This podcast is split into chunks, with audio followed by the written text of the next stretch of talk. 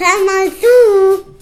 Das diesen Sommer in Aschaffenburg eröffnete Christian Schad Museum hätte eigentlich schon 2019 seine Pforten öffnen sollen.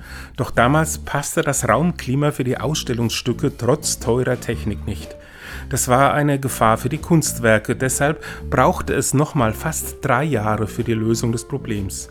Wenn es aber schon so schwer ist, in einem Museum das Klima zu regulieren, wie schwer ist es dann erst, den Klimawandel für die ganze Erde in den Griff zu bekommen?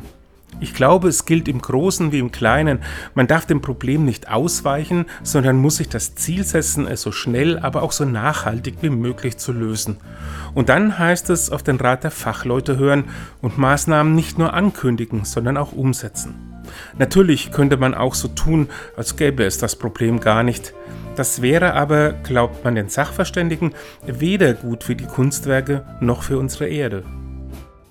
Und tschüss.